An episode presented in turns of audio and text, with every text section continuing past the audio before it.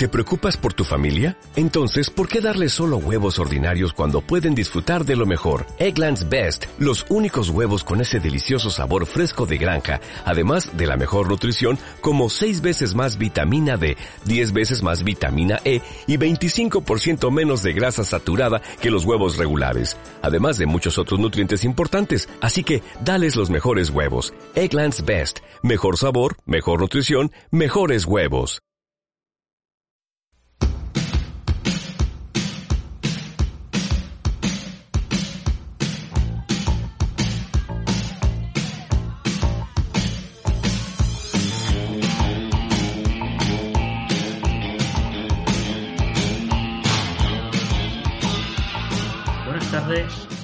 Bienvenidos a Yo y los míos 2023. Hoy tenemos a un invitado de la clase política de aquí, de la comunidad de Madrid, que si yo les digo político y les digo Diego Figuera, pues podrá sonarles o no, pero es de uno de los, de los que se parte la cara por nuestros derechos luchando contra la derecha. La derecha esta de Ayuso y compañía, ¿no? Bueno, pues buenas tardes, Diego Figuera. Pues muy buenas tardes a todos y me encanta que me hayáis invitado y estoy encantado de estar aquí. Bueno, pues hoy vamos a conocer a Diego Figuera, así para empezar, y luego ya nos, meteremos en los entresijos de la salud mental de la Comunidad de Madrid, a ver qué podemos, qué podemos rescatar de ahí. Diego Figuera, ¿cómo, cómo definirías tu, tu, tu currículum, no? Bueno, pues eh, yo soy fundamentalmente y lo primero un trabajador de la sanidad pública. Eh, acabé la carrera de, medicina eh, en los años, a mitad de los años 80. Luego hice el famoso MIR, esto que ahora está tan de moda por lo mal que se les está tratando a los MIRES, que son hacerte especialista una vez que acabas la carrera. Y me hice especialista de psiquiatría. Y una vez que me hice especialista de psiquiatría, yo siempre quise ser psiquiatra para ser psicólogo, pero en realidad cuando yo quise ser psicólogo, la facultad de psicología estaba empezando y, no se estudiaba mucho, era complicado y entonces me hice psiquiatra para intentar luego trabajar con psicoterapia, que hablaremos de eso. Entonces soy un psiquiatra atípico. Es verdad que fui el primero que elegí de mi promoción a hacer eh, psiquiatría en el MIR. En esa época era muy difícil, para, mil, para 1.200 plazas nos presentábamos 22.000 médicos. Mm. Y yo saqué eh, el, número uno de la promoción para poder hacer psiquiatría y elegí la formación de psiquiatría que tenía también formación en psicoterapia y en psicología, que fue en la Cruz Roja de Madrid. Y acabé la residencia y enseguida mm. eh, me metí en un, me contrataron para estar en la sanidad pública. Estuve de interino muchos años, luego saqué las oposiciones, como ahora, pues siempre se, se distanciaban y empecé a trabajar en la sanidad pública en varios sitios. Primero estuve en la zona del hospital eh, Antiguo Alonso Vega, el hospital Rodríguez Lafora de ahora, el hospital psiquiátrico, mm. y en el Centro de Salud Mental de Ciudad Lineal, compatibilizando los dos trabajos. Y luego finalmente acabé en el Centro de Salud Mental en la zona de, de Chamberí, y de ahí pasé al Hospital Clínico San Carlos desde el 2005 y ahí estoy en un hospital de día para trastorno mental grave, que hemos hecho un modelo bastante interesante de integración de los problemas de salud mental para que estas personas con problemas de psicosis y todo eso, pues estén en la calle y no tengan que ingresar en lo posible en el mm. hospital psiquiátrico y, puedan llevar una vida normalizada. Y todo eso desarrollamos un programa bastante pionero. Eh, en el 2016, el Ayuntamiento de Madrid, por unanimidad, cuando Manuela Carmena estaba en, en el de alcaldesa, pues me dio la medalla de oro de la ciudad de Madrid. Y yo empecé a ayudarle a Manuela Carmena con los problemas de salud mental en el ayuntamiento. Enhorabuena por ello, en todo caso. Sí, bueno, y cuando la verdad que fue una sorpresa, porque esa medalla se la dan siempre a famosos, a, a, Nadal, a Vicente del Bosque, a gente así, a una persona normal y corriente como yo, pues fue para mí un honor, desde luego, y muy emocionante. Y además conocí a Manuela Carmena el día de la medalla. La conocí ahí. Y nos caímos bien. Y ya me dijo, ay, yo quiero que colabores conmigo. Cuando en 2019, ya hago el cuento corto, eh, me llamó para decir, mira, con Íñigo Rejón vamos a hacer más Madrid. Y me gustaría, y le he dicho a Íñigo, que tú entraras en la Asamblea de Madrid con él para, hablar de salud mental, porque ella quería que yo fuera con ella al ayuntamiento. Pero en el ayuntamiento no hay política de salud mental, porque todo eso está transferida a la Comunidad de Madrid, toda la política de salud mental. Y yo le dije siempre que no, que no iba a ir con ella en, el ayuntamiento. Pero cuando lo de Íñigo, le dije a Manuela, bueno, pues yo conozco, si conozco a Íñigo y me cae suficientemente bien y yo a él, y tiene un proyecto bonito y tal, pues a lo mejor puedo ir con él. Nos entrevistamos varias veces, la verdad, y nos caímos, como digo yo, suficientemente bien, y entonces ya me propuso ir en las listas de Más Madrid, en esa primera vez, en el 2019, a, ser político en la Asamblea. Y ahí empezó mi carrera política. Yo siempre había militado en, movimientos de base, hicimos eh, asociaciones para luchar con la salud mental, pues con mucha gente de, los barrios, de Madrid, de, de, usuarios, de profesionales, etcétera. Eso llevaba toda mi vida, la verdad, tratando también de poner la salud mental en medio de la política. Y esto me parece una oportunidad. Y a raíz de eso, pues entré en las listas, primero como el número tres, me hice diputado a tiempo parcial porque yo le dije que yo quería seguir trabajando en salud mental. Y de hecho he seguido así las dos legislaturas. Yo sigo yendo a Ponzano, al Hospital de Día de Salud Mental, sigo colaborando en la supervisión de centros de violencia de género, supervisión de centros de atención a las familias y de otros, de mini residencias y de otros dispositivos de la red. Y en los otros ratos voy a la asamblea, a los plenos, soy vicepresidente de la Comisión de Sanidad y, portavoz de políticas de la discapacidad. Y entonces he tratado de compaginar y luego le asesoro a Íñigo en el Congreso de más país. Digamos que si un, día a día del Hospital de Ponzano, que para quien no lo sepa, me imagino que estará en Madrid. El Hospital de Día de Ponzano está, como su nombre indica, en la calle Ponzano. y depende del Hospital Clínico San Carlos, pero es un dispositivo de salud mental comunitaria. Quería preguntarte, ¿cuál es el día a día en la actualidad en Ponzano? ¿Cómo es? Pues Ponzano es un hospital de día para trastornos mental graves, sobre todo del espectro de la psicosis, gente que ha tenido psicosis de gente joven. Cuando empezamos, la media de edad de, esos, de los chicos que iban a Ponzano era de 36 años. Y ahora la media de edad es unos de 22 años. ¿Por qué? Porque lo que nos empeñamos mucho es que los chicos fueran este dispositivo, que hay psicoterapia, que hay rehabilitación psicosocial, etcétera, desde el primer momento del diagnóstico de la enfermedad. Porque cuanto antes eh, eh, actúas a nivel rehabilitador con psicólogos y en otras condiciones, la enfermedad se comporta muchísimo mejor. Y pasa, en vez de ser crónica y dejar discapacidad, pasa a que las personas tienen unas crisis, pero conseguimos recuperarles a muchas de las personas al 100% para que puedan llevar una vida normal. Y eso es un cambio enorme, por eso me dieron la medalla. Es como una especie de atención temprana para que la gente... Es como una especie de atención temprana en la psicosis, exacto. Es, es para tratamiento de primeros episodios de psicosis. Y ahí, con una dosis muy baja de medicación y con toda esta otra rehabilitación y, tratamiento psicoterapéutico y psicosocial, pues la mayoría de los chicos y las chicas que pasan por allí acaban recuperándose llevando una vida. ¿Cómo, ¿Cómo sería un día a día en la Asamblea de Madrid? De hecho, casi es peor estar en la Asamblea de Madrid. ¿Qué prefieres? ¿Qué prefieres? ¿La Asamblea de Madrid o tu hospital de Ponzano? Seguramente vas a decir un segundo. La Asamblea de Madrid es un freno apático. Pues un poco, la verdad un poco, ¿eh? Mira, lo peor de la Asamblea de Madrid para mí, pues para mí lo peor, y yo solo he hablado tanto con Manuela Carmela, que siempre me lo decía, eh, lo peor de la Asamblea de Madrid es que se puede mentir sin que pase nada. O sea, que continuamente te lanzan unas mentiras a mí mismo, ¿no? Tú es que eres un bolivariano y te has quedado con no sé qué y pero por favor, vaya usted, demuéstremelo. No, no, ahí se puede mentir y no pasa nada. ¿Y las mentiras qué eran? Yo he tenido muchos problemas a mí, en Ponzano, con pacientes los más graves de Madrid, nunca me ha pasado nada. Ni me han pagado, pegado, ni me han insultado. Yo les doy el móvil a todos mis pacientes. El mismo móvil que tenéis vosotros y el mismo móvil que tienen mis hijos. Y nunca me han molestado. Si me han llamado ha sido papel torsosa y a través de la Asamblea de Madrid he tenido persecución. He salido en, periódicos diciéndome que si tenía un chaletazo y que si me habían dado por Manuela un trato de favor. Unas calumnias terribles que han afectado a mi familia y eso es muy duro de aguantar. ¿eh? Y es muy duro de aguantar. Y luego insultos entre los profesionales por, por estar ahí, porque si unas mentiras y otras. Entonces, eso es muy duro. Y eso no me había pasado aparentemente con los pacientes más graves de Madrid, que somos los que tratamos en Ponzano, que, nos han tratado siempre súper bien. Cuando la medalla, yo me fui con todos los pacientes de Ponzano a recibir la medalla. Y nadie distinguió quién eran mis familiares y quién eran los pacientes de, Ponzano, porque éramos todos como una especie de gran familia. Qué bueno. En cambio, en política es muy duro aguantar todo eso, muy duro.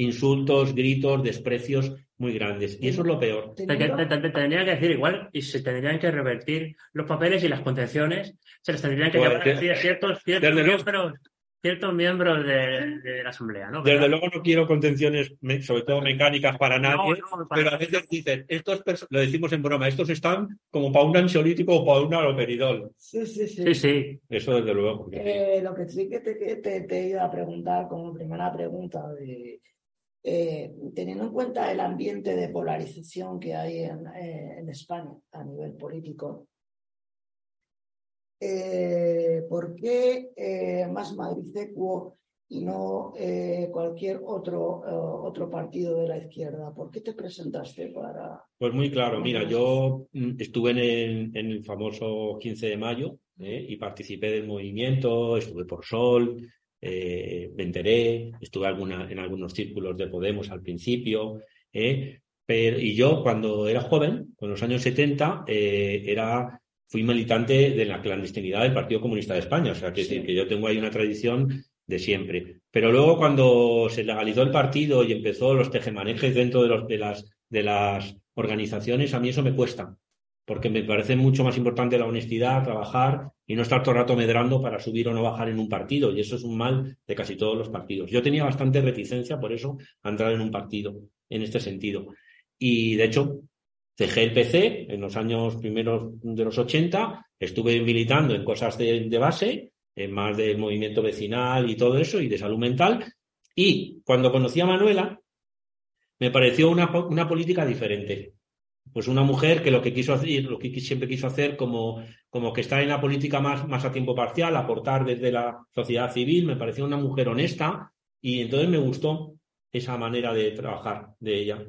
Y a raíz de por eso, de por conocer a Manuela Carmena, se funda Más Madrid con estos principios más transversales, más de, más de admitir a más gente, menos de la, la estructura piramidal de un partido clásico con el que yo tenía bastantes reticencias, menos de luchas de poder porque era un partido nuevo, porque yo no, no quise entrar en Podemos en ningún momento porque al final conocía a mucha gente de Podemos que, era- que era que al final tenían y pecaban de los mismos males de los partidos tradicionales. Al final lo que pesa más es la militancia, la lealtad a, a, un- a- a tu dirigente de por arriba, las órdenes, y yo en eso la verdad es que no me siento cómodo. Me gusta hablar, me puede gustar discutir y luego me gusta llevarme bien con gente que puede ser de otros partidos políticos o de otras ideas, pero que defiendan cosas parecidas, por ejemplo, la salud mental. Mm, De hecho, en la Asamblea de Madrid, muchas propuestas de Más Madrid que he discutido yo, las hemos y nos han apoyado por unanimidad, incluso con gente de Vox. Y si eso sirve para una mejora de la salud mental, para un plan de salud mental más justo, pues ¿por qué no? Porque al fin y al cabo nosotros nos debemos a, a la ciudadanía y no al revés. Entonces, yo entré en Más Madrid porque era nuevo. Entré en Más Madrid porque tenía la parte ecologista que me interesaba mucho, la parte de los cuidados que le interesaba mucho a Manuela, la parte de la, lucha contra las personas, a favor de las personas con discapacidad y de las personas mayores, que le interesaba mucho a Manuela. Y, huía un poco de un partido clásico tradicional. Y por eso dije, bueno, pues no tengo nada que perder. Si veo que la deriva de Más Madrid se parece al final a cualquier otro partido político tradicional y no me gusta, pues ya tendré tiempo de ser crítico y Y salirme. antes de hablar de, de salud mental, eh, yo tuve la ocasión de hablar con Manuela con Carmena en una ocasión.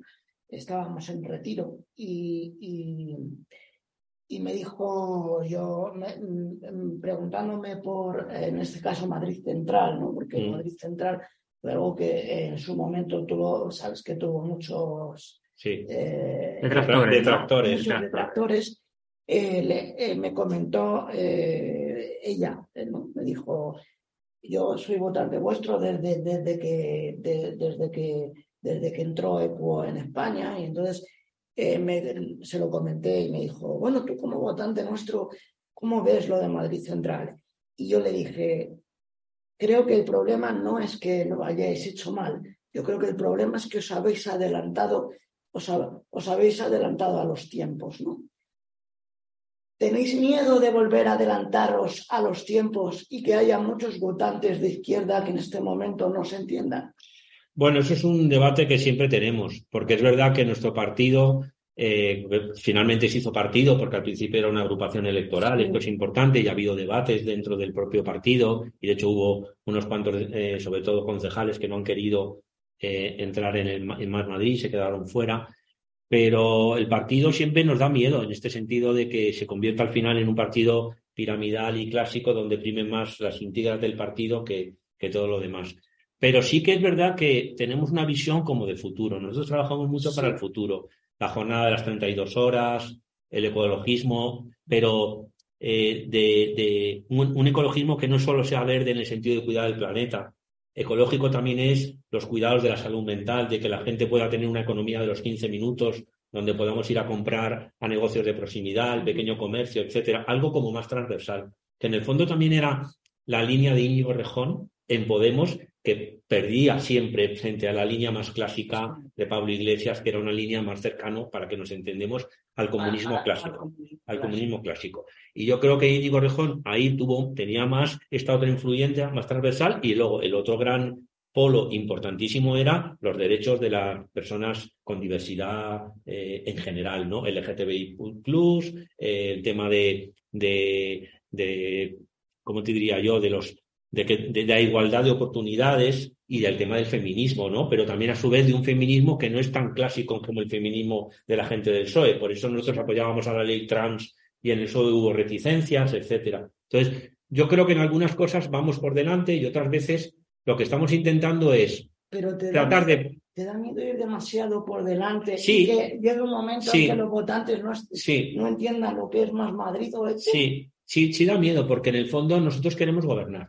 Entonces tenemos que llegar a una masa de votantes lo suficientemente amplia. Mm. Cuando te pones algo que va muy por delante, llegas a lo mejor a lo que llamamos la gente más ideologizada por un lado, intelectualmente más avanzada, y a la gente a lo mejor más de la calle, con menos estudios o menos interés por la política, no llegas. Y es más fácil entonces que Ayuso o cualquier otra política populista les llegue. Mm. Los bares, la libertad, todas estas cosas que les ha salido también. Cuando hablas, en cambio, de cuidar el planeta, que hay que hacer un esfuerzo personal cada uno, de hacer esto, o el respeto a las minorías, o los cuidados de salud mental, implica una solidaridad que no todo el mundo tiene y que es a veces sofisticada. Entonces es difícil llegar a todo el mundo y que no te quedes en un polo o en otro. Además hay una cosa muy mala en España y es que la propia derecha, sobre todo, quiere siempre que haya dos España. Quiere siempre llevarnos a los extremos. O eres de derechas o eres izquierdas. Fíjate lo que ha pasado con Ciudadanos que las políticas de centro al final en España triunfan muy poco. Porque es difícil. Entonces, esta. Y nosotros, y Íñigo Rejón siempre lo decía, quería una cierta transversalidad. No solo votar y cogiéramos los votantes solo de izquierdas, le quitamos votos a Izquierda Unida o les quitamos votos al PSOE, sino tratar de ampliar el espectro. Por ejemplo, yo siempre digo en la asamblea, cuando participo en los debates, a ver, que haya una, por ejemplo, una política de salud mental comunitaria o que haya unas políticas ecológicas de cuidar del problema, ya no debería de ser de derechas o de izquierdas, porque es algo que nos jugamos la vida de todo el mundo. Estos son cosas científicamente demostradas y unos, y unos cuidados que tendremos que implementar. Entonces, ¿por qué no intentas llegar a una masa de votantes mucho más amplio? Lo que pasa es que son tan sumamente negacionistas. Ya, que, les, cuesta, les cuesta asumir. Sí, y la gente que tiene menos interés cultural, que se dedica más solo a ir al día a día y tal, pues no, no le, planta mucho interés a estos problemas. Siempre es como que lo hagan otros o ya llegaremos. Entonces es verdad que todo el rato es, ¿me paso o me quedo corto? Si me paso y hago una política muy para dentro de 10 o 15 años, pues mucha gente no lo va a entender. Y por otro lado, además, es que la política hoy en día, desgraciadamente, es muy cortoplacista. Te quería preguntar, mm, yo me, he fijado en una entrevista que te hizo Gonzo en la sexta. Sí. El bueno de Gonzo. Qué bueno es Gonzo, sí. Sí, muy bueno. Mm. Pues ahí decías que salud mental es igual a soledad y pobreza. ¿Por qué actualmente eso, eso, eso es así? Bueno, ahí estamos hablando de algo fundamental para entender eh, cuáles son los factores de riesgo o factores de vulnerabilidad para que alguien en un momento dado en su vida tenga la probabilidad de que le diagnostiquen de un problema de salud mental, que se llamarían los determinantes sociales de la salud mental. Y los determinantes sociales de salud mental son esos factores, además de la herencia biológica, que hay una parte, además de los problemas de crianza, que tienen mucho que ver con los problemas de salud mental, cómo te han criado en las familias, de manera segura o no. Luego, si queréis, hablamos de eso, que es muy importante. Yo soy presidente de una asociación internacional de estudio de las crianzas. Y luego, estos determinantes sociales te dan más probabilidad, si por ejemplo tienes pobreza o eres la primera generación de migrantes, de que en un buen día te diagnostiquen de problemas de salud mental. ¿Por qué? Porque es un estrés añadido, porque es un sufrimiento añadido, porque es una exclusión añadida que afecta a nuestra manera de cómo nos vamos creciendo y cómo nos sentimos Y entonces da más desesperanza, da más dificultades. Y eso son factores de riesgo. Hay más probabilidades en eso, por eso también que consumas drogas de manera tóxica, eh, etcétera, etcétera. Entonces, esos son los determinantes sociales. Hubo un gran psicólogo eh, inglés que se llama Richard Benthal, que es amigo nuestro y viene, ha venido por Ponzano alguna vez, que estudió cómo uno de los factores de riesgo, si no el más importante, para ser diagnosticado de esquizofrenia, ni más ni menos, que se supone que es la enfermedad mental grave con más base biológica, el factor de riesgo más importante era la pobreza.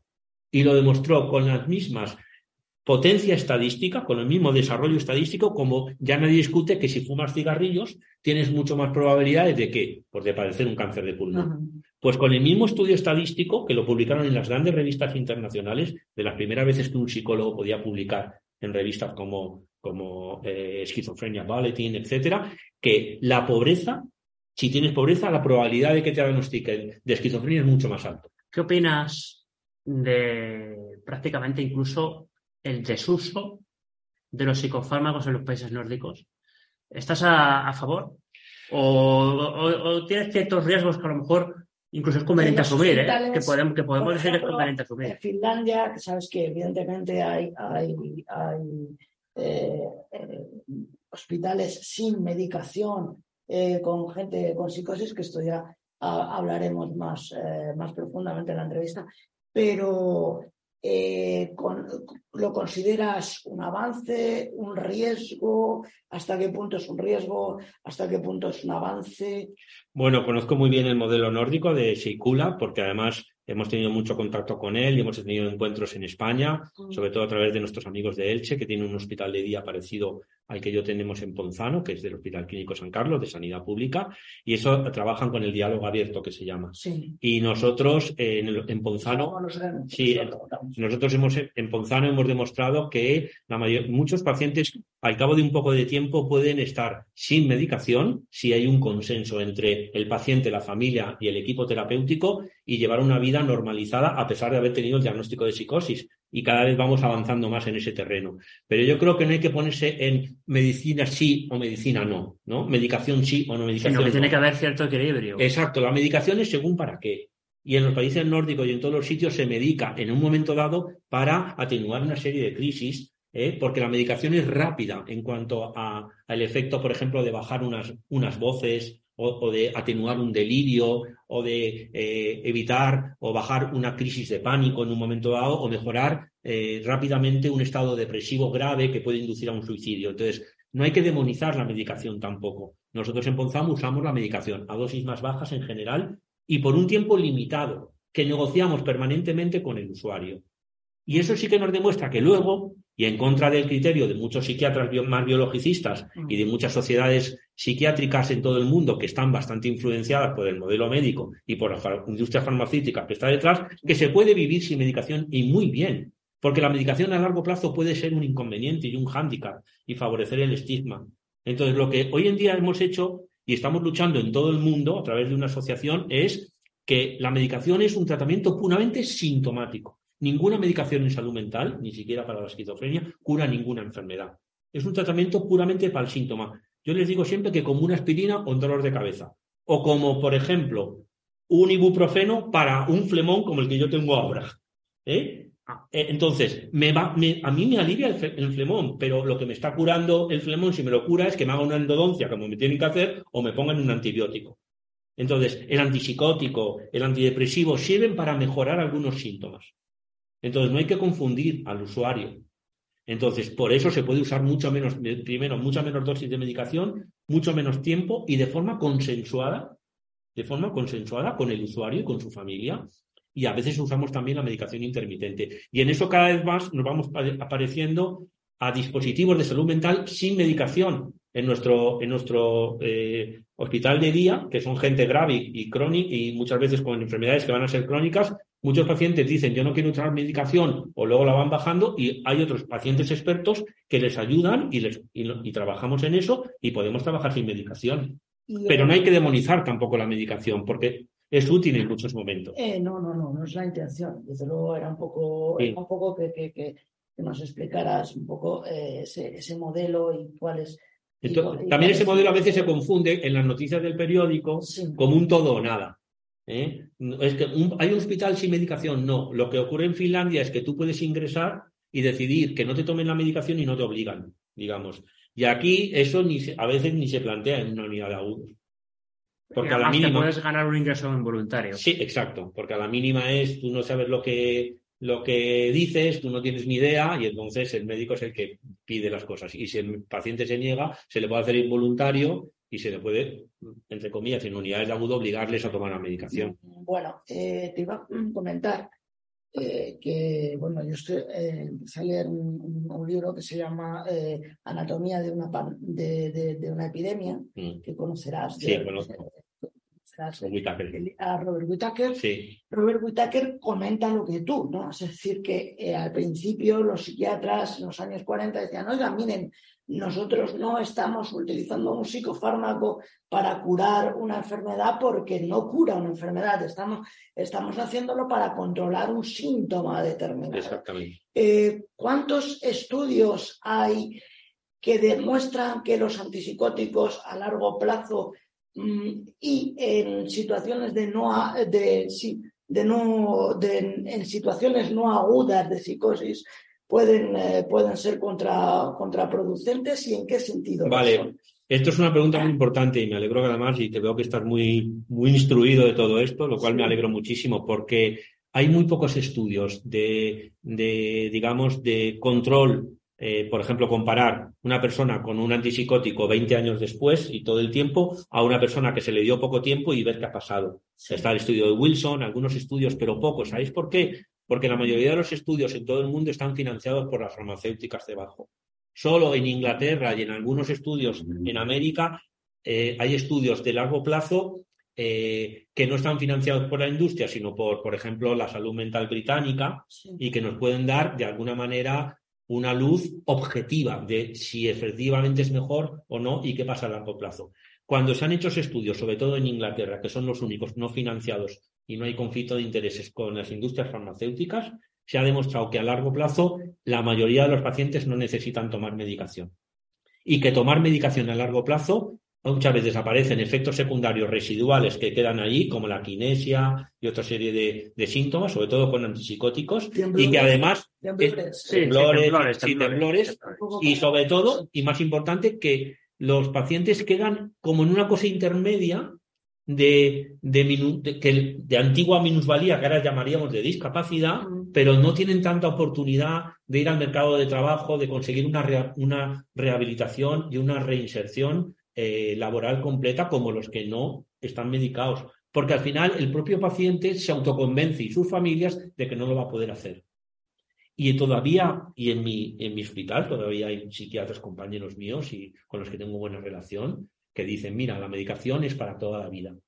Eso me dijeron a mí. La medicación es para toda la vida. La enfermedad mental grave como la esquizofrenia es una enfermedad del cerebro. Si os miráis la película esta que estuvo nominada al Goya, un documental que se llama de hace pocos años Discapacitados, ahí hay compañeros nuestros que están diciendo que la enfermedad mental como la esquizofrenia es una enfermedad del cerebro de causa más o menos desconocida, pero fundamentalmente biológica, y donde hay que tomarse una inyectable o una medicación para toda la vida. Y eso no está demostrado. Nosotros en Bonzano muchos pacientes ahora ya en los estudios que tenemos de 20 años y tal, y los chicos que vienen y nos visitan, estamos demostrando que muchos pacientes pueden llegar hasta sin medicación llevando una vida normal.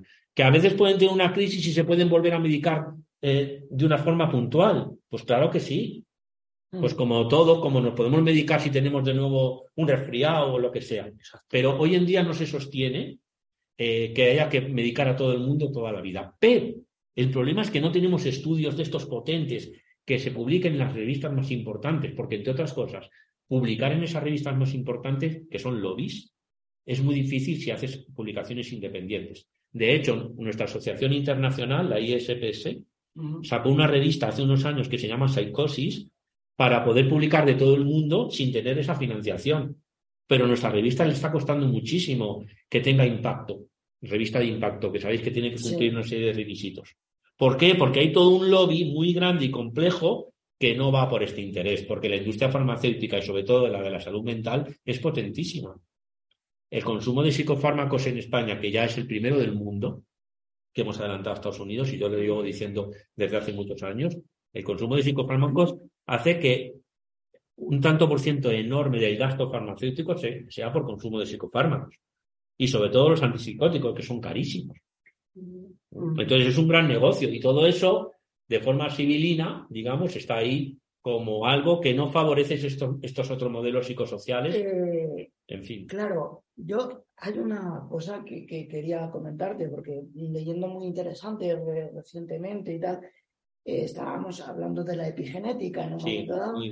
Eh, la, la epigenética, ¿cómo ha cambiado la idea de la salud mental? La epigenética es absolutamente fundamental y me alegro muchísimo que me preguntes esto, porque antes se pensaba que había los que pensaban que la enfermedad mental era una enfermedad, digamos, psicogénica, es decir, por los determinantes ambientales, y lo estaban los biologicistas que decían, no, no, no, la enfermedad mental es biológica y viene de la herencia. Y hoy en día sabemos que las dos cosas son verdad, que es una mezcla. Y la mezcla nos la viene a iluminar la epigenética. La epigenética lo que viene a decir, para que la gente lo entienda, es que hay un, unos cuantos genes de, nuestra, que nos hacen humanos que son sensibles al ambiente para modificar determinados rasgos de nuestro temperamento biológico. Mm. Por ejemplo, yo he colaborado en Perú supervisando y trabajando con la gente que venía de los guerrilleros que se intentaban reinsertar y ahí había niños soldados que parecían perfectamente psicópatas biológicos.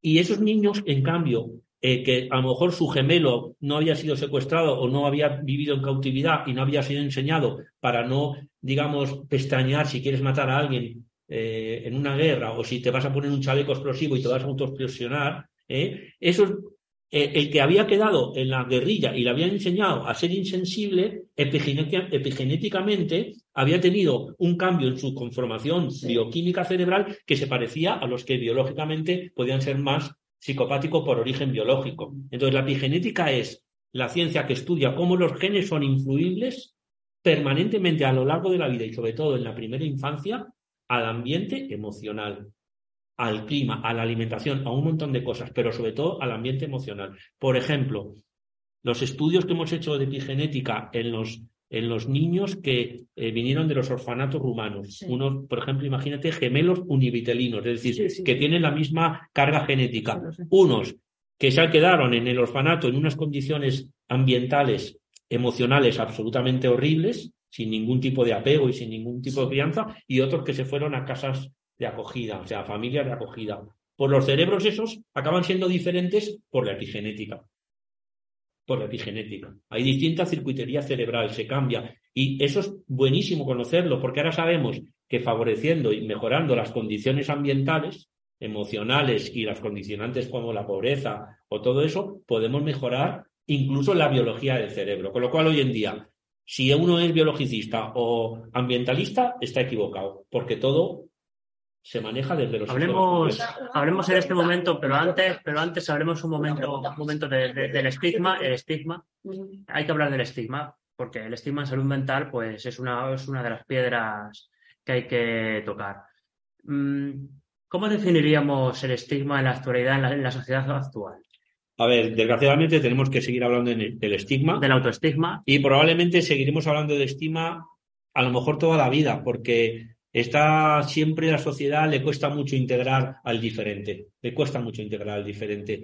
Y a su vez el diferente eh, de cualquier tipo, por el problema de la falta de competitividad a veces, la falta de, de verse como los demás, pues se autoestigma. De hecho, fijaros que eso es muy importante porque eh, cuando nosotros ahora estábamos, eh, me pidieron participar para rodar una serie documental que va a salir en Netflix y yo les, y me dijeron, anda, eh, ¿por qué no les dices a tus compañeros y a los mm. usuarios del hospital de día que participen y tal? Pues ninguno quiso participar. Y la gente tiene miedo todavía a señalarse, a salir del armario de la salud mental. Mm. Estamos empezando a conseguir que gente famosa sí salga del armario, sobre todo más con el trastorno bipolar que con el trastorno de esquizofrenia. Mm. Pero la gente de la calle incluso no quiere salir. Y hay y hay una especie de autoestima. Todavía hay miedo a pensar que si tú dices que has tenido una crisis psicótica o, estás diagnosticado de esquizofrenia, te van a tratar como diferente y van a tener sobre todo miedo. ¿Sabes una cosa? Yo antes... desgraciadamente, perdón un momento, desgraciadamente el estigma sigue ahí y luchar contra el estigma va a ser una de las cosas más importantes y además es cuestión de todo el mundo. De los Ah. propios usuarios, de las familias, de nosotros, los profesionales de la salud mental y desde luego de los políticos. La idea pura del delirio, la idea de, de la, la idea de eh, pura, pura de delirio, sin entrar en los condicionantes eh, sociales y todo lo demás, independientemente de, de Mm. la medicación, que ya lo hablaremos en otro Mm. momento, eh, ¿cuánto ha hecho, cuánto daño ha hecho a la comprensión profunda de la salud mental? Bueno, el tema es que eh, todo el mundo puede diagnosticar fácilmente como de loco a alguien que delira o a alguien que oye voces o a alguien que habla solo. Daros cuenta que es de las pocas enfermedades que cualquiera dice, si a alguien le ves, yo desgraciadamente todavía sigue siendo- habiendo muchos homeless en Madrid y muchos de ellos tienen problemas de salud mental y se les ve hablando solos en la calle o dando vueltas o durmiendo o te, te miran con cara de mm, como de alucinado y todo eso la gente enseguida distingue el que es sano y el que está loco, clásico, digamos. Y cualquier idea delirante y tal, ya enseguida es tú estás loco y tú eres distinto y yo te tengo miedo, que eso es lo peor. Te tengo miedo. Y entonces, en realidad, muchas personas que tienen ideas delirantes eh, pueden llevarlas totalmente de manera normal, incluso aunque le Mm. persistan y poder llevar una vida normal. Hay gente con diagnóstico de paranoia, si lo manejan bien, que luego pueden hacer la vida normal. Y luego hay un, a veces hay delirios colectivos. Eh, muchos trumpistas o bolsonaristas, por ejemplo, han tenido, o los negacionistas de las vacunas. ¿eh? Todavía entre médicos hay gente que tiene ideas que si no son médicos y tal, pensaríamos que son delirantes. Y terraplanistas y negadores del cambio climático. Sí. O sea, hay una estrecha, hay una estrecha franja entre lo normal y lo patológico con respecto al delirio, y no digamos con respecto a las oír, oír voces. Hay, Sabéis que hay un movimiento de escuchadores de voces que en Madrid nosotros conocemos y yo me relaciono con ellos y a veces eh, han venido gente a Ponzano a poder compartir cosas con ellos. Me Eh, gustaría que describieras lo que son los escuchadores de voz. Los escuchadores de voces son personas eh, que tienen eh, voces en su cabeza, que les dicen cosas, pero se niegan a ser diagnosticados de esquizofrenia o, de trastornos psicóticos. Y muchos de ellos dicen, sí, sí, yo oigo estas voces, pero sé de dónde vienen. La mayoría de las personas que han escuchado voces o que escuchan voces han tenido traumas serios en la infancia.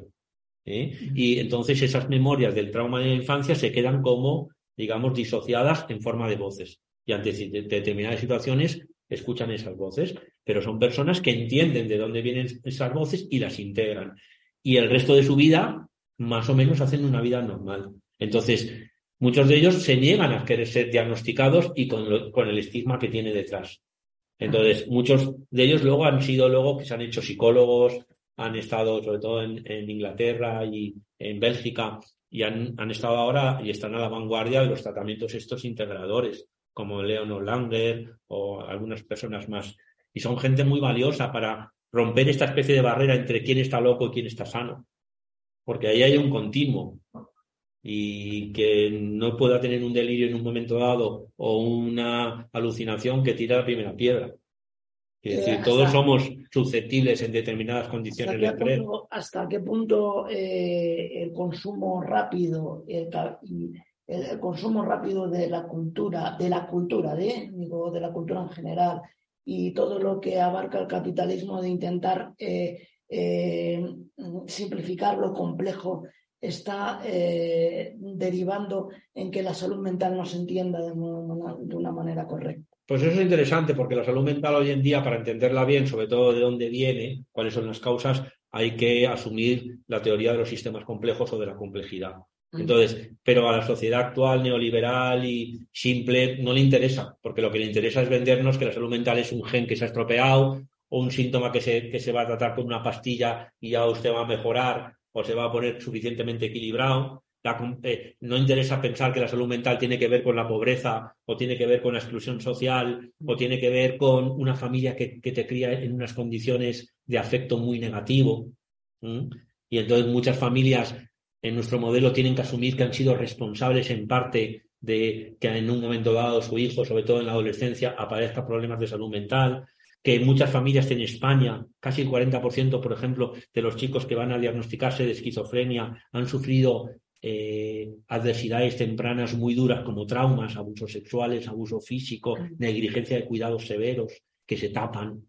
y todo eso también está en España, no solo están en Inglaterra, en esos eh, eh, o, en, un orfanato, donde se dan con más probabilidad. Quiere decir, hablar de todo esto, porque la salud mental tiene que ver con la salud mental también de una sociedad, es que implica que todos nos tenemos que revisar nuestros estilos de vida, nuestras creencias. Entonces, vender mucho más que la salud mental es un problema biológico, como se decía siempre, una diabetes o como una hipertensión, y que simplemente seamos buenos, tómese usted la pastilla para siempre, no de mucha guerra y, y, y siga mis instrucciones, pues claro, también, incluso a una familia, si le dicen, no, su hijo es que es una enfermedad biológica, pobrecito, te acompaño en el sentimiento, pero al final te voy a dar unas instrucciones, pues a todo el mundo desculpabiliza.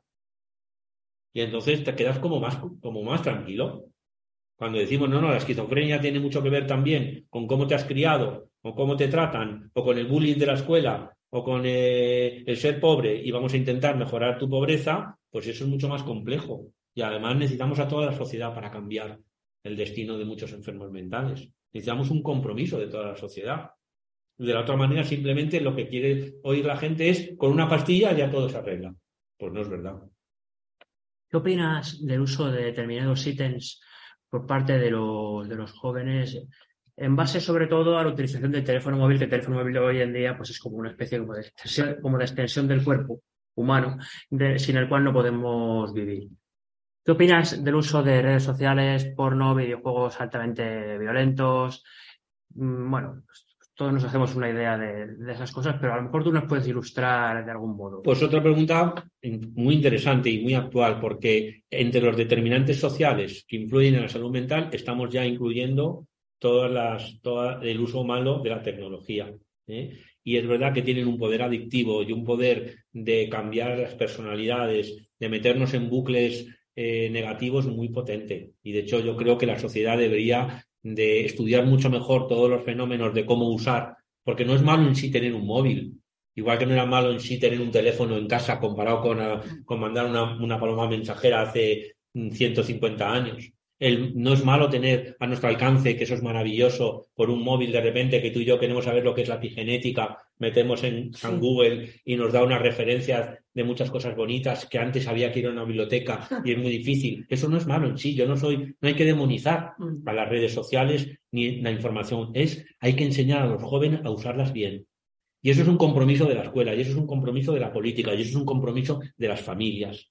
Y hay que hacerlo desde pequeño para que la persona puedan pasarse solo un rato y no todo el rato en redes sociales, no sustituyan el amigo de carne y hueso con el que abrazarse, pelearse y arreglarse con el amigo, digamos, del like de las redes sociales, etcétera, porque es verdad que crean adicción y es complicado. No es lógico que a un niño se le deje un móvil desde muy pequeño para que lo use todo el rato, porque acabas teniendo adicción, porque son muy adictivos muchas cosas que hay en Internet. Y el que quiere vender el producto, evidentemente lo sabe y no le importa, como el que vende cigarrillos. Pero el poder adictivo es enorme. Y como vivimos en una sociedad neoliberal, como dice muy bien uno de los grandes filósofos que os aconsejo leer, que es Byung Chun Han, eh, y en una sociedad del rendimiento, y en una sociedad donde los rituales están cambiando, y donde hay un gran individualismo, se favorece una especie de mundo paralelo que es el mundo de Internet. Muchos chavales no salen de casa y te dicen, Diego, si yo tengo muchos amigos, digo, pero ¿cuántos son de carne y hueso y quedas? No, no, si yo tengo en Corea y otro aquí, y me, eso no es comunicación buena. Eso epigenéticamente dentro de poco nos va a salir en el cerebro un trozo así que se nos va a deformar, entre comillas. Porque no es lo mismo el carne y hueso. Yo lo vi con la pandemia con los chicos de Ponzano, que ellos juegan al fútbol, salen y quedan cuando estábamos en plena pandemia nos teníamos que comunicar de casa a través de Zoom, y eso que fuimos pioneros en poder pedir eso, había dificultades. Entonces, yo creo que hay que estar muy atentos por las redes sociales y por el uso de las tecnologías para que no sean adictivas. Y, pero en cambio, si las usamos bien, es una gran herramienta de comunicación, pero hay que usarlas bien. Para eso, ¿qué se necesita? Educación, educación y educación, en realidad. Y cuanto más pequeños, mejor. Bueno, vamos a hacer, si os parece bien, un pequeño intermedio. Un pequeño intermedio. Con música, puede ser. ¿Alguna, alguna música que, te guste, algo que te guste? Hay muchas músicas que me gustan, pero una que me encanta siempre, a mí me gusta mucho siempre David Bowie y la canción Héroes me encantaba, Heroes. y luego me gusta mucho la, la música de la movida madrileña porque yo participé mucho en la movida madrileña en los 80.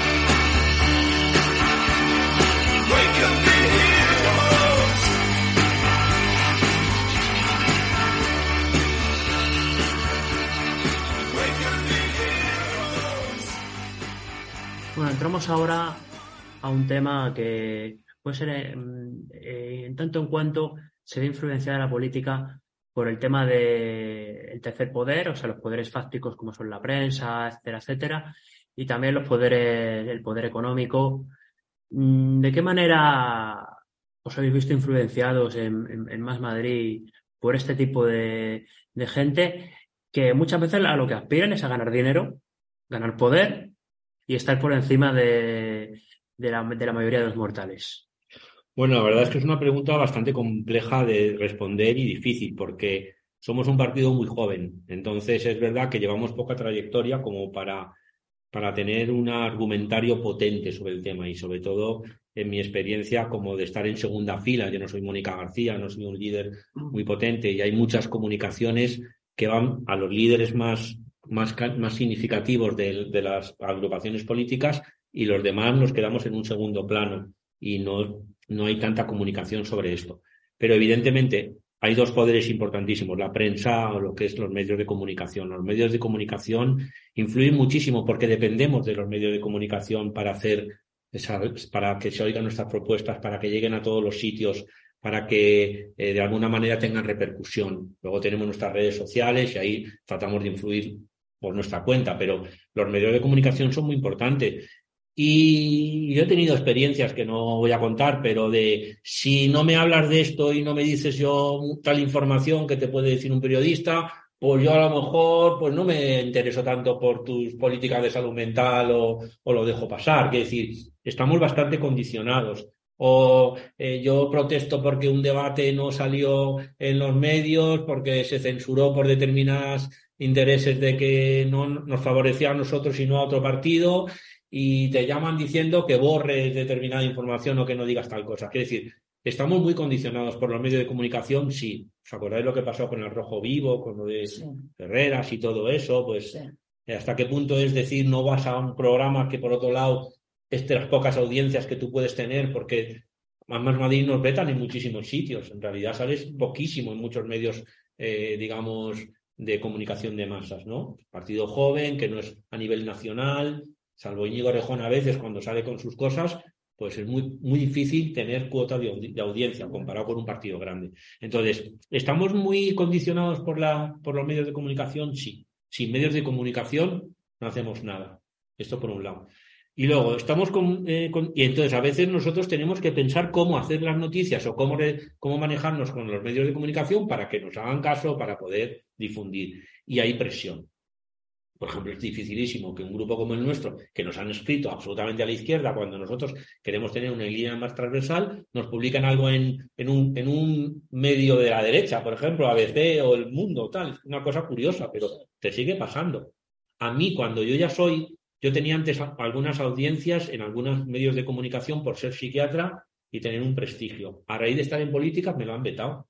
No, es que tú ya eres político, pero si me das llamado para salud mental y para hablar de salud mental ya no puedo hablar porque esté en un partido? Pues sí, porque entonces que te estoy haciendo propaganda, por ejemplo. Ese tipo de cosas de discriminación y de dificultades lo tenemos todos los días. Y, la influencia de los medios de comunicación es muy importante. Los medios económicos, yo creo que eso se nota muchísimo, sobre todo cuando estás en el poder.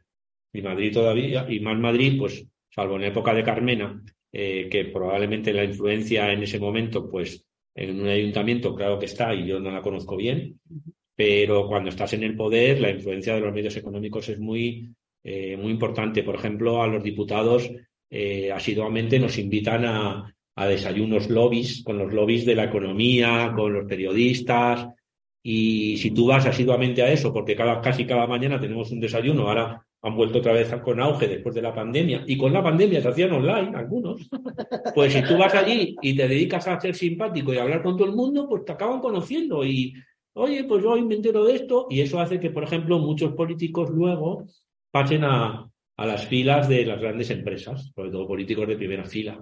¿eh? pasen a las filas de las grandes empresas, porque es verdad que en política conoces mucha información, conoces muchas cosas y luego esas las puedes usar y viceversa. Entonces, eso es una de las dificultades enormes, ¿no? Que no, no se puede tampoco mirar en plan ingenuo para otro lado y pensar que no influyen. Influyen.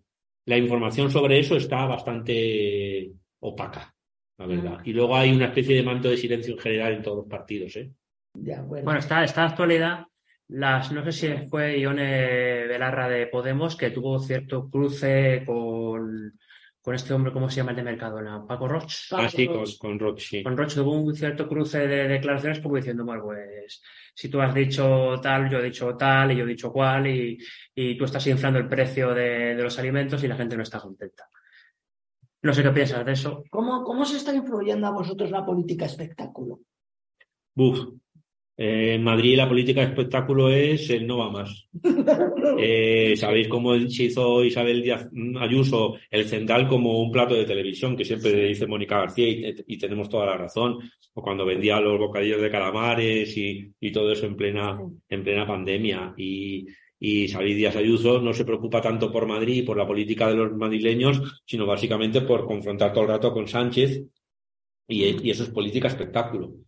Lo que pasa es que la política espectáculo, pues luego también se ha vendido bastante bien en algunos medios de comunicación, sobre todo en, en cadenas de televisión, con los famosos debates, etcétera, ¿no? Entonces, eh, pues es muy difícil no entrar en eso. Si quieres tener audiencia, si quieres que te conozcan, es difícil no entrar, la verdad.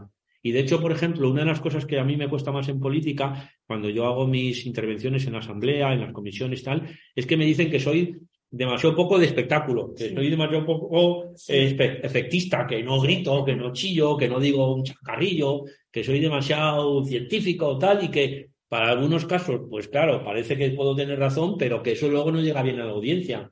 En la audiencia a veces vale más si, si pones la, si señalas con el dedo o si dices un insulto o una barbaridad. Entonces, eh, es difícil no estar influido porque aunque tienes que dar espectáculo. En Más Madrid no nos gusta esta idea del espectáculo, pero es verdad que hay que saberse vender, desgraciadamente. Y si no te sabes vender, pues no, no avanzas.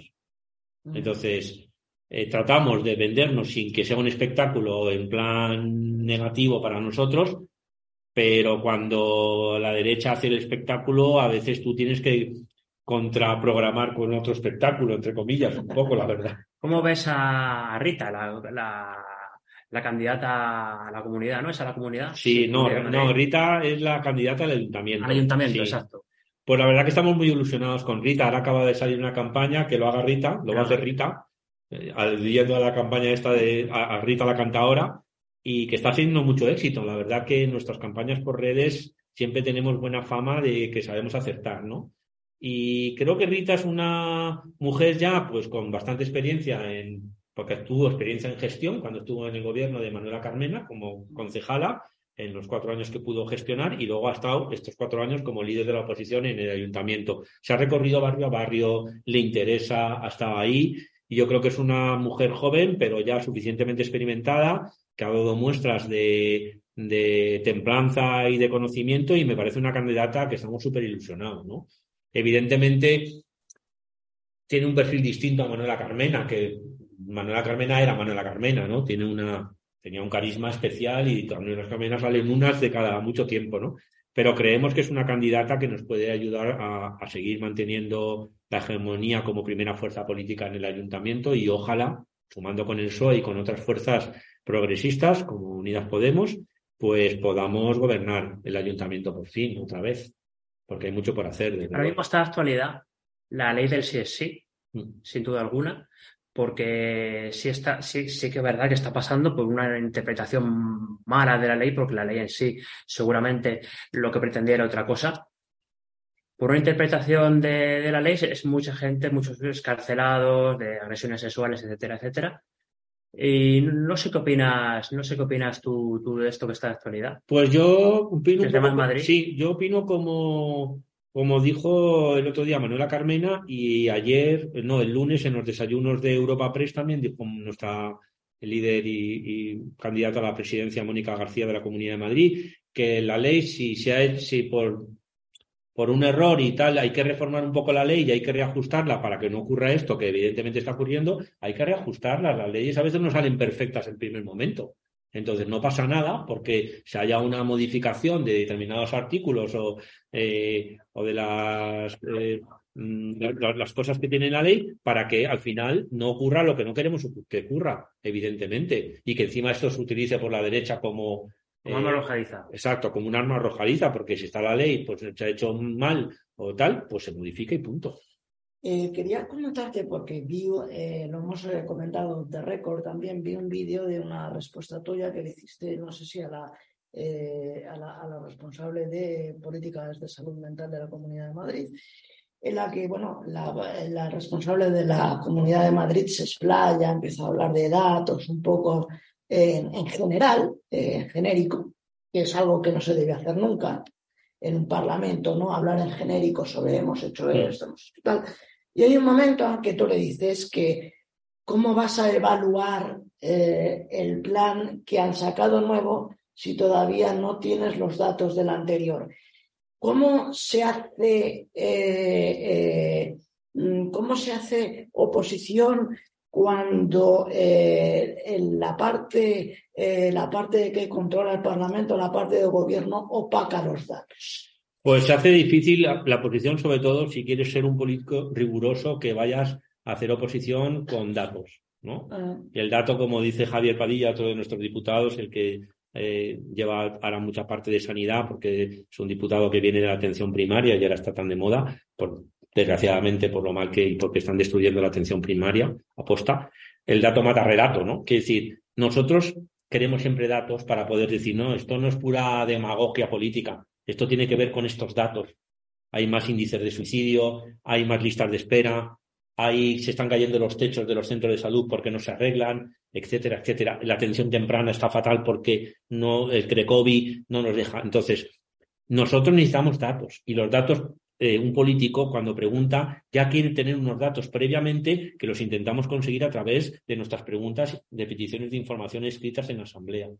Y en teoría el gobierno tiene la obligación de darnos una información exhaustiva y en cambio ahí no nos la dan o tardan meses y cuando vas a llegar a hacer la pregunta, por ejemplo en este caso a la, a la directora de la Oficina Regional de Salud Mental, pues no tienes un puñetero dato hablando así en plata porque no te la han dado. A veces como le pasaba a Manuel Rico, cuando yo he colaborado con Manuel Rico, que ha hecho eh, un informe sobre las residencias, lo que pasó en las residencias o lo que está pasando con los lobbies en la salud mental en la red de atención eh, social, eh, pues él conseguía mejor los datos a través del portal de transparencia que yo pidiendo los mismos datos a través, en teoría, de, la, oficina regional, por ejemplo. Y en teoría el que te va a contestar es el mismo. Y a él le contestan más exhaustivamente y a mí no. A veces nosotros hacemos, pedimos datos por el portal de transparencia como simples ciudadanos porque nos llegan más, mejores datos que si él sabe que es un diputado que luego va a utilizar esos datos para hacer una pregunta al gobierno. Es claramente disfuncional. Es, es un escándalo. y lo estamos denunciando continuamente. Y lo que pasa es que eh, es un modus operandi eh, típico de este gobierno desde hace tantos años, porque claro, llevan 25 años gobernando el mismo gobierno en Madrid que, realmente les protestas y tal y les da igual. Pero es así, es una manera de, de hacernos opacidad a la hora de poder tener argumentos. ¿Qué me pasa a mí? Que como yo llevo tantos años trabajando en salud mental y me sé los datos por otras fuentes, pues a mí sí me tienen un cierto respeto, porque yo le digo a la, a la, doctora Mercedes Navío, que es a la que le pregunté, a ver, acabáis de sacar vean el vídeo porque no tiene desperdicio. Acabáis de sacar, en Facebook. Acabáis de sacar un, nuevo plan de salud mental y todavía no nos habéis dado ningún dato de la evaluación del antiguo que terminó en el 2020, que además ha ido retrasando dos años, mm. y no me dais ni un solo dato. Y yo los datos los obtengo porque tengo compañeros en los centros de salud mental, porque a través de la de Salud Mental Madrid, de la, de la de las asociaciones de familiares y de usuarios de salud mental, obtenemos algunos datos, etcétera y en cambio no nos dais datos para poderos preguntar. Esto es un escándalo. ¿Cómo vais a hacer un nuevo plan de salud mental mejor que los anteriores si no se ha evaluado el anterior? Si yo sé que no se ha evaluado, tú me dices que lo has evaluado, pero yo no tengo ningún dato de que se ha evaluado. Pero yo estoy dentro a su vez, porque yo, además de ser diputado, voy todos los días a mi hospital. Y a mí me han preguntado para la evaluación de ese antiguo plan. Me han preguntado porque yo soy responsable del hospital de día. Y sé que hay una serie de datos que cuando luego el portal de, información me dicen que no hay datos o que están en proceso, yo sí que sé lo que hay, pero me, lo estáis, me los estáis escamoteando. ¿Para qué? Para que no pueda poner con cifras, porque las cifras cantan mucho. Y cuando tenemos cifras les molesta. Claro, las cifras de las listas de espera. Pues claro. Y las cifras de las contenciones mecánicas. Pues claro. Sí. Por ejemplo, con contenciones mecánicas, que le pregunté al consejero en pleno al consejero Escudero. ¿Se abusa de las contenciones mecánicas? Absolutamente. Se abusa mucho, pero porque no tenéis personal. Absolutamente. A ver, no solo porque no tenemos personal, que también, sino porque en la política de salud mental hay una connivencia y hay una admisión como de inevitable de las contenciones mecánicas. O sea, el tema de las contenciones mecánicas darían para una entrevista entera. Sí. Y estamos luchando y yo soy uno de mis compromisos más importantes como político ¿eh? pero es que los primeros que están en contra de quitar las contenciones mecánicas son los propios profesionales muchas veces, porque se sienten que para quitar una contención mecánica necesitas una formación, necesitas un equipo de atención, necesitas unos profesionales como los celadores, como los auxiliares, etcétera, que tengan otra manera de estar con el, paciente, por ejemplo, en una sala de agudos, acompañamiento verbal, eh, otra manera de, de, tratar a la gente. Entonces, en el fondo todos nos hemos acostumbrado desgraciadamente a, venga, ponle una contención mecánica para que pase una noche y no se nos escape, etcétera. Tendríamos que tener unas unidades de agudos diseñadas de manera diferente y eso implica un cambio de paradigma, es decir, un cambio de mentalidad que no solo no están a favor eh, mucha gente, sino que los propios profesionales, cuando yo lo he ido a meter en la agenda política, me han puesto verde. Entonces, un, un, el uso, eres un visionario, eso es imposible, eh, ¿cómo va a ser así? Digo, no, perdona, en algunos países están prohibidas las condiciones mecánicas y, y la gente se les trata de otra manera. Se necesita un poco más de personal, se necesita eh, otra formación, pero evidentemente es una cuestión de derechos humanos. Hace poco en el Ateneo de Madrid, también tenemos los vídeos, tuvimos un debate precisamente con Mercedes Navío mm. y yo con una, y yo estaba con, con Silvia García Esteban, una gran activista en primera ah, persona, que, tenéis que entrevistarla, que es maravillosa. Silvia, pues yo le diría que venga, porque yo, he hecho muchas cosas con Silvia. Y, estuvimos muy, eh, eh, muy defendiendo los criterios. La OMS, la Organización Mundial de la Salud, nos, eh, nos ha llamado la atención a España y a muchos países porque la condición mecánica es una forma de tortura. Y no se ha demostrado que tenga ningún beneficio terapéutico. Es el fracaso del sistema, claramente, es el fracaso del sistema. Entonces, esto es inadmisible. ¿Que cuesta un poco más caro? ¿Que hay que cambiar? Habrá que hacerlo. Pero en cambio se da por bueno, como inevitable. Se da por bueno como inevitable. Porque, Yo te quería, te quería recomendar, si no lo has visto, una, una obra de teatro en el Teatro del Barrio, en Lavapiés, calle Zurita, sala Triángulo, Teatro del Barrio. Eh, se llama Contenciones Mecánicas de la directora Zaida Alonso yo la fui a ver, salí de allí pues con un batiburrillo de cosas en la cabeza y luego las ordené y pensé, madre mía, madre mía, ¿cómo, cómo se han puesto? ¿Cómo se han puesto de que incluso aparecían los, los pacientes como reos con cabezas de ratón, como si estuvieran experimentando con ellos, es decir, una serie de, de cosas que me dejaron ampliamente, ampliamente consternado. Una cuestión. Eh, ¿Qué papel tiene la creatividad? Es decir, la, eh, mm, la terapia literaria y la, terapia musical y sobre todo la creatividad en sí en,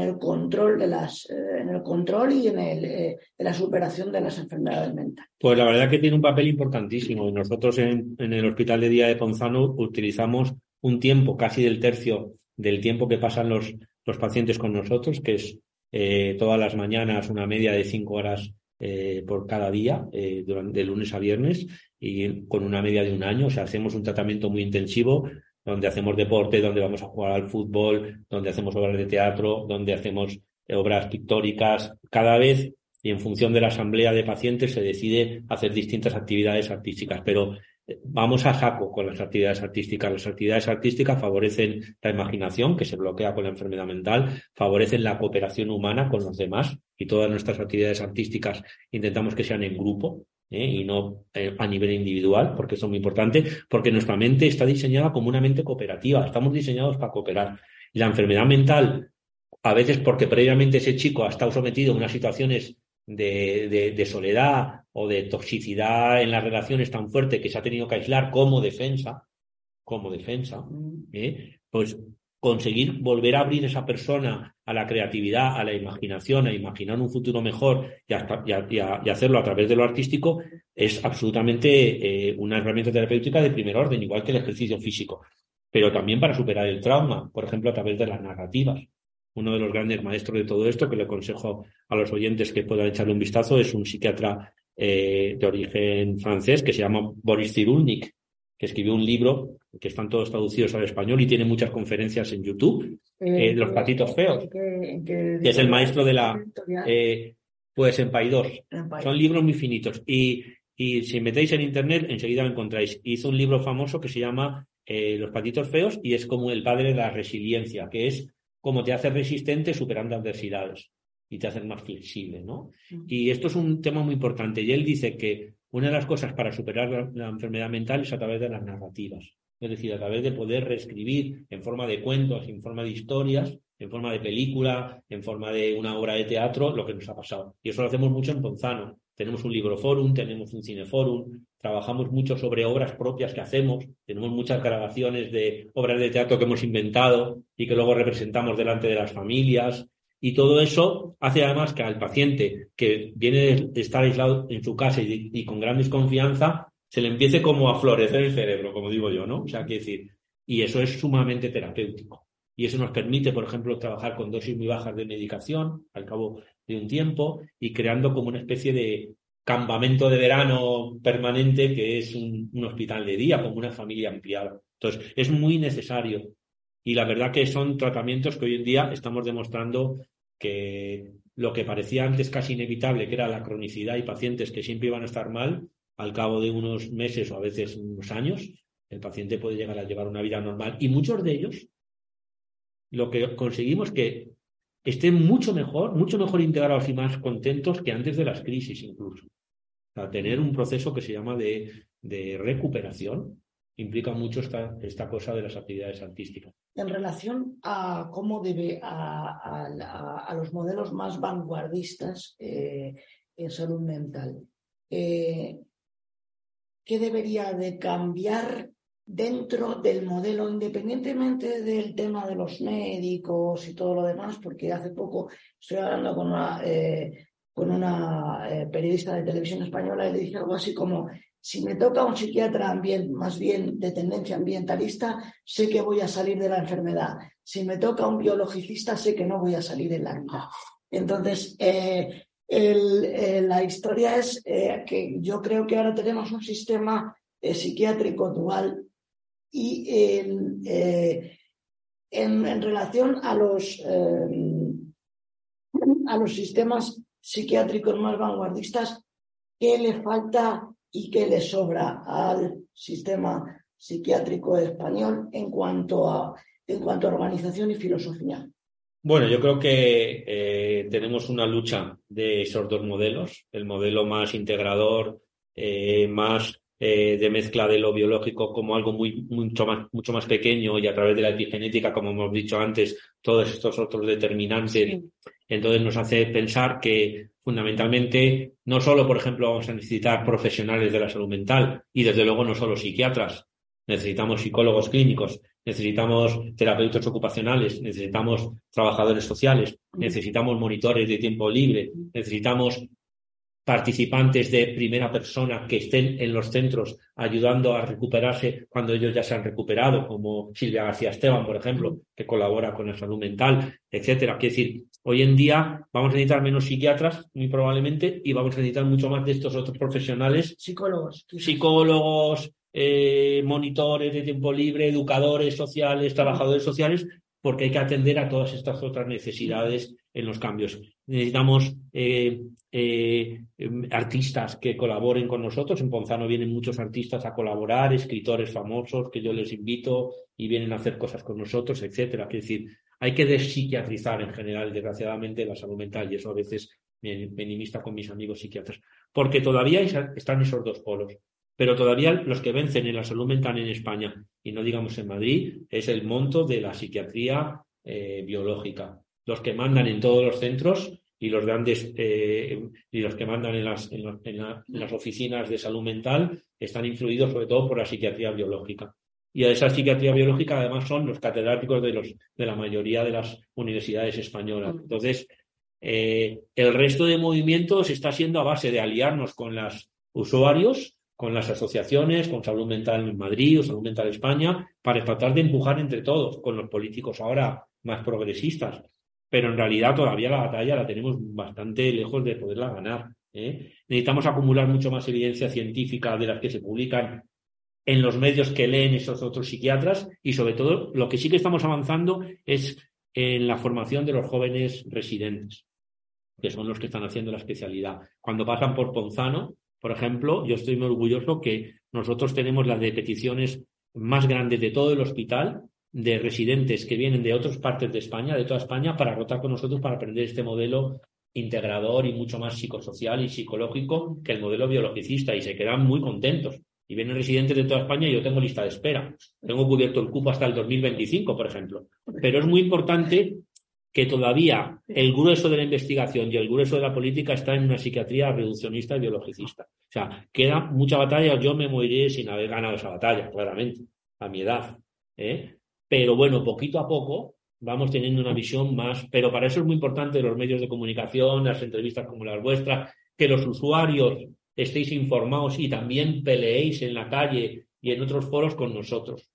Porque los psiquiatras solo o la gente más de estos otros modelos, estamos todavía muy solos. O sea, que es difícil. Ya para, para terminar, quería hacer una especie, pues una especie de pregunta con cierto debate. Eh, más Madrid, siendo de la parte política de la, de la, más de la izquierda, apuesta por, por dar recursos a la, a la, ciudadanía en cuanto a salud mental. Cosa que sabemos que la derecha iría para atrás, iría recortando, ¿no? Bueno, pues en cuanto a recursos tipo asociaciones, tipo residencias, ¿por qué apuesta más Madrid en la actualidad? Bueno, nosotros queremos algo que es un cambio enorme y es que la sociedad civil, los colectivos de salud mental, las asociaciones de familiares y usuarios no solo sean llamados, como decía Mercedes Navío, la directora de la oficina, para hacer el plan de salud mental, que simplemente les consultaron y se los dieron ya hecho, porque yo me enteré a través de que me reúno asiduamente con estos colectivos que en Madrid se reúnen, por ejemplo, en Salud Mental Madrid. Eh, sino nosotros queremos que los colectivos estén en la gobernanza y en el gobierno de las instituciones. Es decir, que sean, eh, no, no solo que se les pida consejo de vez en cuando, sino que estén dentro y que sepamos y que influyan en cómo se gasta el dinero. Si se gasta el dinero más en una sala de un hospital o en crear más centros de salud mental, si se gasta el dinero en salud mental en contratar más psicólogos clínicos o en contratar más trabajadores sociales y a lo mejor en que no tengan que aumentar el número de camas de una unidad de larga estancia y que los propios colectivos y los usuarios estéis y estén en, en, el gobierno. Eso es lo que vamos a apostar, porque ese es el cambio más grande que podemos hacer. No solo que sea asesores o que les podamos llamar, sino que estén dentro, porque también, gracias a eso también sepan de las dificultades que hay de ganar dinero para la salud mental, porque dentro de un gobierno, yo lo que veo, y cuando lo hablaba con Manuela Carmena, es que ganar dinero para la salud mental y como el dinero es finito, a pesar de que el presupuesto pueda aumentar, como no aumentan los impuestos o, aumentas pocos, pues es finito, la salud mental no está de moda ni lo estará nunca, entre comillas, como mucho como ahora, pero gastar dinero en salud mental es súper rentable, pero cuesta mucho que el gobierno no se gaste el dinero en poner más viviendas o en hacer más aves. O en armamento. O en armamento o en cosas que se venden mejor. Porque la gente de salud que tiene problemas de salud mental en general protesta poco es silente o no se le hace mucho caso. Yo colaboro con Orgullo Loco y he ido con, con ellos a las manifestaciones del Día del Orgullo Loco y a mí me ha, traído, me ha, traído muchos problemas. Me han llegado, y a Mónica García, que vino conmigo, nos han llegado a, a, llamar la atención y a, denunciar en el colegio de psicólogos, de, de médicos por, por prácticas eh, en contra del código deontológico por ir con una pancarta que decía que los determinantes sociales de la salud mental eran importantes y que eso no era propio de un psiquiatra, que estaba yendo en contra de la, psiquiatría. ¿Qué piensas de Orgullo Loco como movimiento? Pues yo creo que es un movimiento muy necesario, donde hay gente de todos los tipos, hay gente más sensata para mi gusto, hay gente más radical, hay gente con más ganas de, de crear sinergias y colaboraciones, hay gente más ferentista, como en todos estos movimientos y yo, pero yo conozco bastante a la gente de, del Orgullo Loco y he tenido mucha relación con ellos. Entonces, me parece necesario y que si el Orgullo Loco o cualquier colectivo que reivindique la despsiquiatrización de la enfermedad mental, el, el cero contenciones, los derechos más amplios, el que la sociedad se adapte más a la diversidad de la gente que tiene problemas de salud mental, luchar y la prevención, todo eso está pidiendo el orgullo loco. Y evidentemente, a veces de manera muy radical, otras veces de manera más eh, artística o más tal, pero creo, creo que es muy necesario.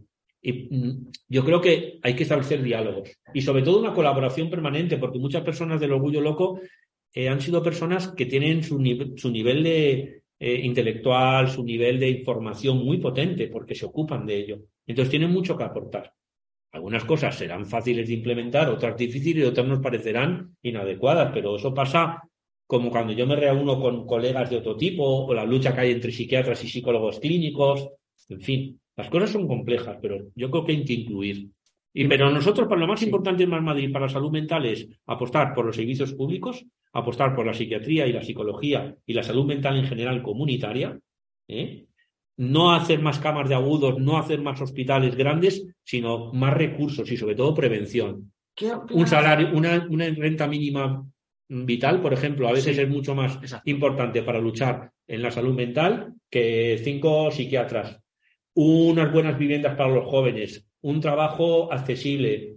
Eh, por ejemplo, lucha mucho más contra el suicidio, como hicieron en los países nórdicos, que poner 50 psicólogos atendiéndoles. Es decir, hay que luchar por prevención y nosotros nos vamos a centrar mucho en la prevención. Y la prevención implica una cosa mucho más transversal, con colaboración de muchos de cosas de vivienda, de cosas de educación. Por ejemplo, hay que ir a educación.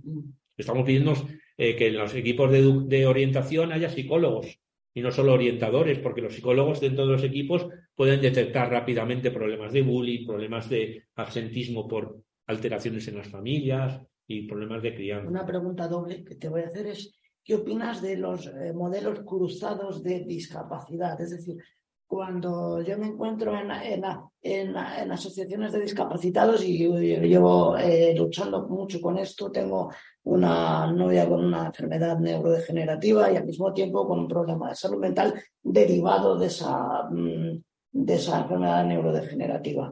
Eh, normalmente eh, eso las asociaciones, y lo estoy viendo mm, día tras día, lo niegan e incluso lo, puede, lo, lo, lo niegan lo niegan ciertos círculos de salud mental que no voy, a, que no voy aquí a, mencionar. Eh, hemos querido, he querido colaborar con otras asociaciones también de enfermedades neurodegenerativas, sabiendo, eh, sabiendo otras sí que, otras sí que se han eh, sumado a ello, sabiendo que hay un problema, por ejemplo, en atrofia multisistémica de depresión, de temas depresivos, claramente invisibilizado y, en, y, lo que estoy notando es que el modelo de discapacidad en general eh, continúa con la idea de que los, de los padres de hace mucho tiempo, de que estos son modelos estancos, es decir, usted es paralítico cerebral y va usted con los paralíticos cerebrales y usted eh, tiene eh, cualquier otro tipo de discapacidad y va solo con, la, con lo semejante, con lo cual las realidades nunca se cruzan, aunque en realidad están cruzadas. ¿Qué es lo que opinas tú de, esta? Eh, pues bueno, yo creo que es una pregunta muy importante y desde luego bastante difícil de, contestar en poco tiempo porque yo creo que tiene una gran complejidad. Es decir, nosotros somos partidarios y yo en mi, en mi faceta profesional de que las personas se mezclen, porque si no, a veces hay estigmas dentro de las propias personas que a su vez están estigmatizadas. Es decir, cuanto, cuanto más minorías seas dentro de una asociación o dentro de tal, pues más dificultad tienes para hacer valer tus derechos, para hacer valer que hayan recursos para esa persona que a su vez tiene un doble o un triple estigma por el hecho de tener, por ejemplo, discapacidad psíquica, más discapacidad en salud mental, más ser mujer, por ejemplo. ¿Eh? Pues ahí, ahí se van sumando papeletas hacia, hacia las dificultades de hacerte oír, de tener recursos y de poderte tratar. ¿Por qué? Porque las asociaciones y en este sistema eh, español donde cada uno, si no tiene fuerza, pues no consigue recursos, porque es un sistema así. Pues, ¿quién se toma los poderes de cada una de las asociaciones? Pues el más estándar del problema de, discapacidad X, ¿no? De distrofia o de lo otro. Y los que tienen problemas y no son a su vez tan y protestan dentro de la asociación también quedan submarginados. Y eso es, y eso es una cosa que yo veo todos los días cuando me reúno con, con los distintos colectivos. Y es un problema serio y a las minorías es muy difícil de sacarles a la luz y hacerles valer sus derechos. Eso es verdad. ¿Qué hay que hacer? Primero, yo creo que haya más protección y más recursos desde el Estado. Para eso hay que, sobre todo, hay que conseguir romper la brecha de los impuestos. Es decir, nuestro modelo es que paguen más los que más tienen. Y eso es lo que llevamos reivindicando, esos mil millones que, nos, que se ahorra el gobierno de Ayuso todos los años, porque no, aquí no pagan, sobre todo las grandes fortunas, en, eh, sobre todo en Madrid, que es un pseudo paraíso fiscal, con ese dinero emplearlo en los que menos tienen. Y eso para mí es algo fundamental. Y, tener el valor de hacer eso y luego cumplirlo cuando estás en el gobierno, ese es el gran reto, porque luego hay presiones para que el dinero no vaya ahí. ¿Sabéis por qué? Porque esas personas son invisibles. Y tú tienes como político que ir a buscarlas, porque si no, normalmente no te las vas a encontrar, como dices tú muy bien, porque están escondidas en el último rincón de la asociación, incluso. Es que eso es verdad. Estoy de acuerdo. Es que es así. Entonces, tú tienes que tener una especial sensibilidad para darle voz a esa gente. Y eso no vende, a su vez, como político. Si tú te ocupas de eso, que tienes que tener un tiempo, que tienes que ir a, a, ir a un local, que tienes que ir a buscar a esa persona que a su vez le va a costar expresarse contigo, tienes que tener unas especiales ganas para hacerlo. Y si no te vas al líder más grande de, por ejemplo, el CERMI de Madrid, que viene a todos los sitios eh, y tal, que por supuesto aparentemente es el que tiene el poder, pero es que ese a su vez no se ocupa de ese, de ese que está en la tercera fila, porque no da mucho rédito a su vez. Entonces, eh, esto por eso va a ser casi siempre muy difícil de resolver. Bueno, a mí me han llegado a contestar, no voy a decir de quién me lo ha contestado, evidentemente, me han llegado a contestar y dice, bueno, es que si nosotros hacemos lo que usted dice, entonces luego van a venir paralíticos cerebrales con esquizofrenia, el otro no sé qué, y entonces se nos cae todo el modelo, se nos cae todo el modelo entero. Eh, esto esto me, lo ha, me lo han contestado, no voy a decir quién me Pues lo ha claro, contestado, sí. lógicamente se dice el pecado, pero no el ya, pecado pero sí, no el pecador. Y eh, llevo mucho tiempo, llevo por lo menos un año o dos luchando, lu- luchando con esto. Otra, otra pregunta que te quería decir, que te quería hacer para terminar. Una pregunta que te quería hacer para terminar. Y era, eh, era, eh, ay, es que no, no, no recuerdo, no recuerdo. Bueno, si no, se lo hacemos fuera de antena. En, cual- en cualquier caso, Vale. te vamos a someter a un test picadito. Venga. A ver, que te- a- se lo hacemos a todos nuestros invitados, no te creas, o sea, tampoco. Y eh, un test con, con palabras e incluso con nombres de, de personas. Íñigo Errejón, Me ha salido salud mental. pues sí. Isabel Díaz Ayuso, Uf, ira.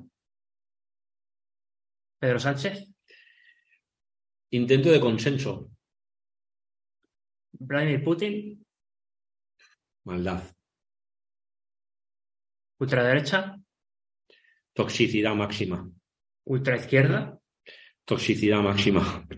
centro, El centro casi siempre es tibio, desgraciadamente. estibio, amistad, Es fundamental en la vida.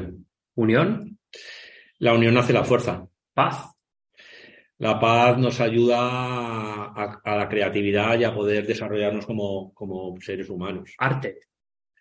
Creatividad, alegría.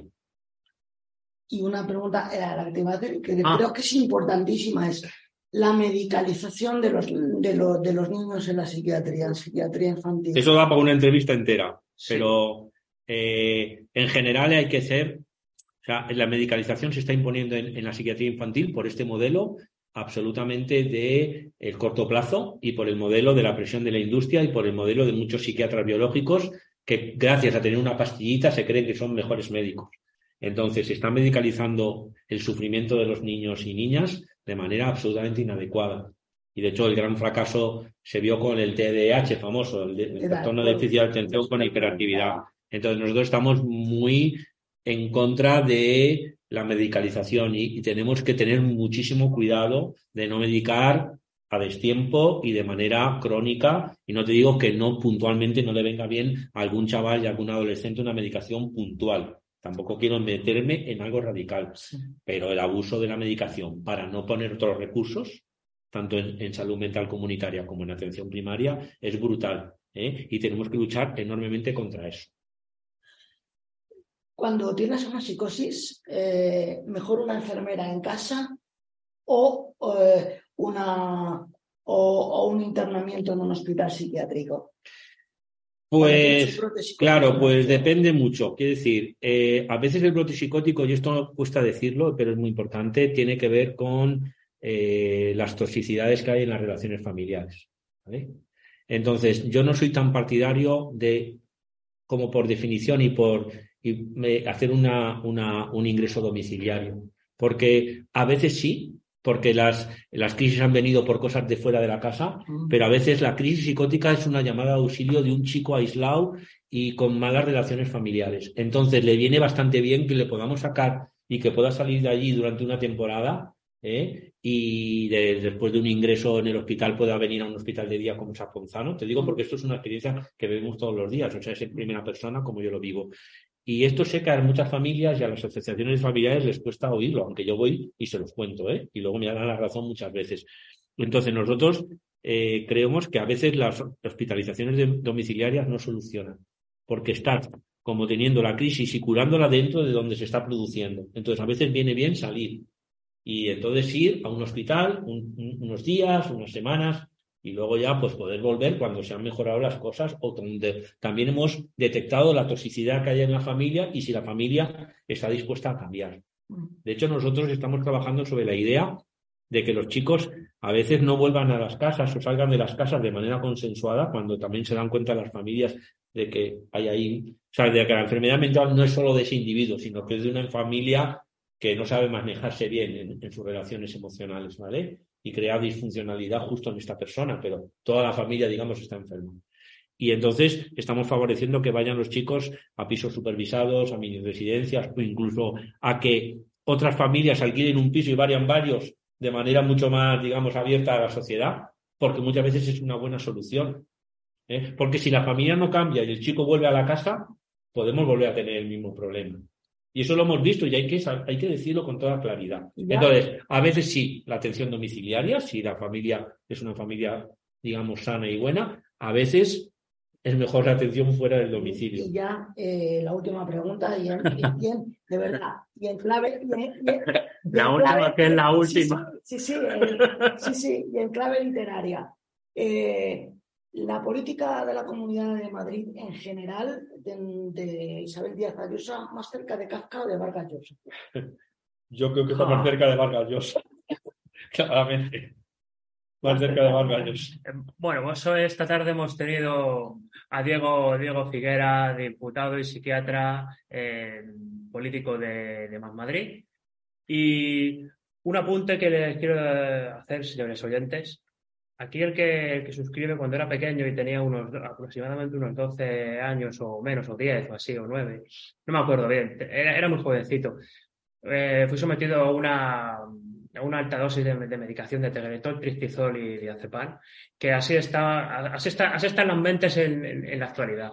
Así que, bueno, nos veremos la semana que viene con, con más contenidos. Buenas tardes. Buenas tardes. Buenas tardes, muchísimas gracias y he estado encantado de hacer esa entrevista y la verdad que me habéis hecho preguntas absolutamente fundamentales. que genial y enhorabuena a vosotros.